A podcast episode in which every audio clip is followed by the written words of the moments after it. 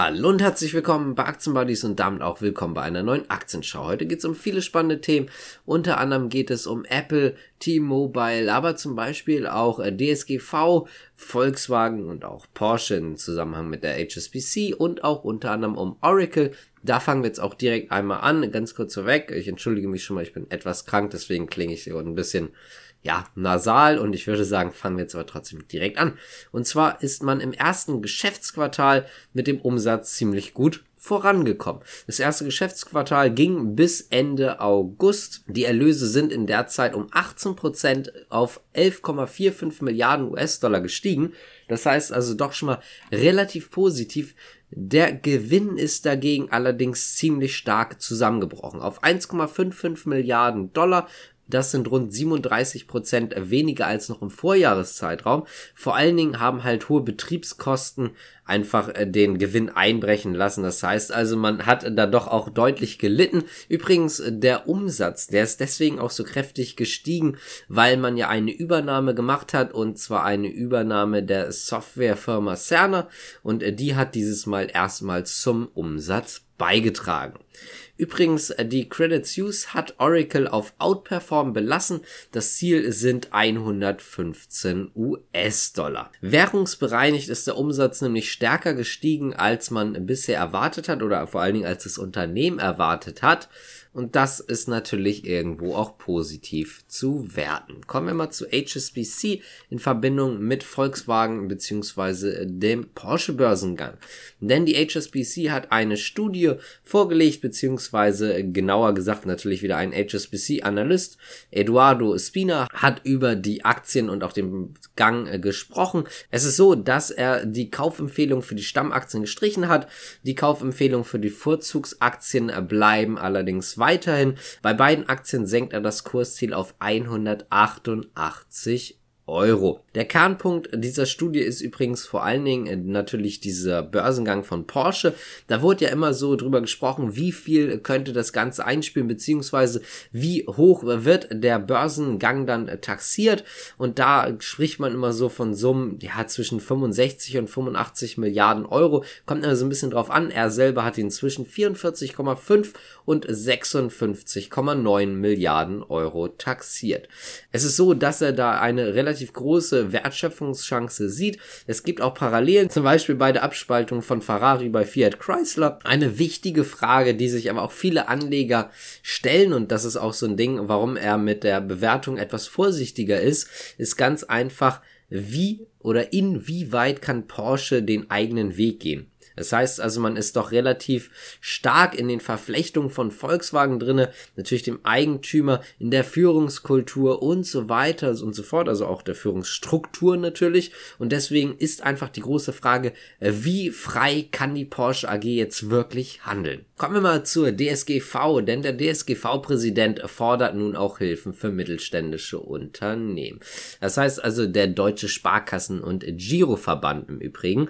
Und die fordern das Ganze Ganze einfach aufgrund der hohen Energiebelastung, deswegen also Hilfen für mittelständische Unternehmen ich zitiere jetzt einfach mal, die stark gestiegenen Preise für Gas und auch Strom bringen auch Unternehmen an den Rand der Belastungsgrenzen, die an sich grundsolide aufgestellt sind. Das heißt also, er spricht hier auch an, dass es jetzt nicht nur irgendwelche Unternehmen betrifft, die eh irgendwie kurz vor der Insolvenz standen oder bei denen es eh nicht gut lief, sondern dass es hier natürlich jetzt auch Unternehmen trifft, die eigentlich wirklich in der Blüte ihrer Zeit quasi waren, die wirklich gut performen und die kommen jetzt aber trotzdem ziemlich stark in, ja, oder was heißt in, aber unter Druck vor allen Dingen. Und genau deswegen ist es so, dass man hier auch Hilfen erwartet. Im gleichen äh, Zug hat tatsächlich auch Olaf Scholz was gesagt, und zwar auf dem Arbeitgebertag am Dienstag in Berlin, also heute Morgen in Berlin im Übrigen.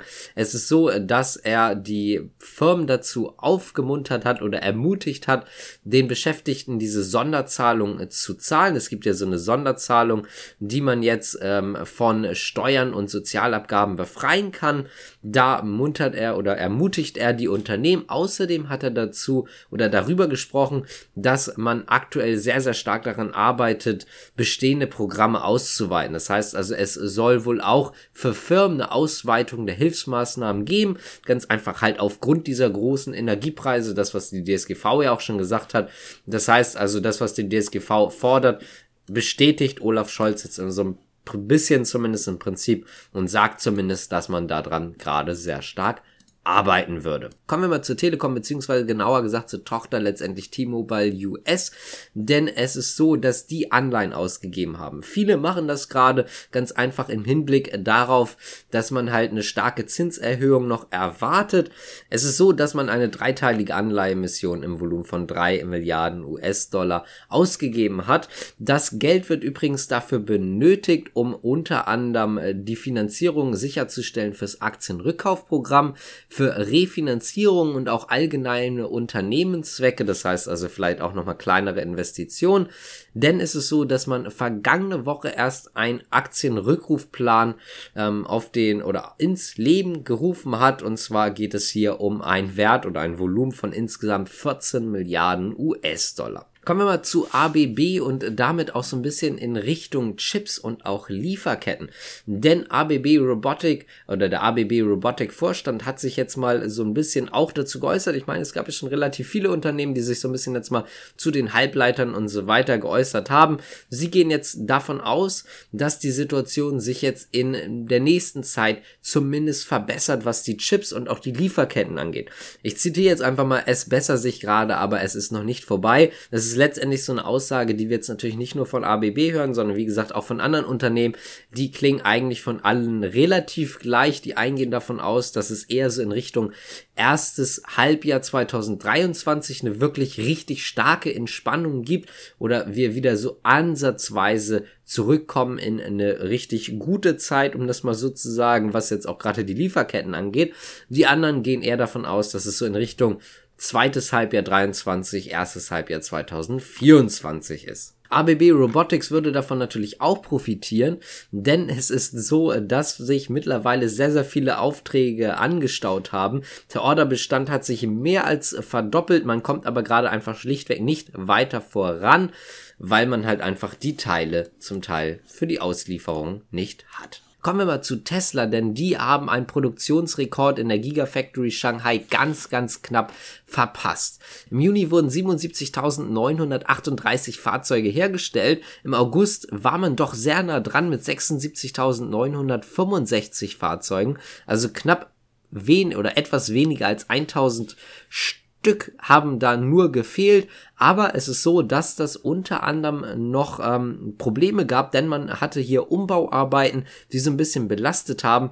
Deswegen geht man aber davon aus, dass man den Rekord jetzt tatsächlich dann auch bald brechen kann.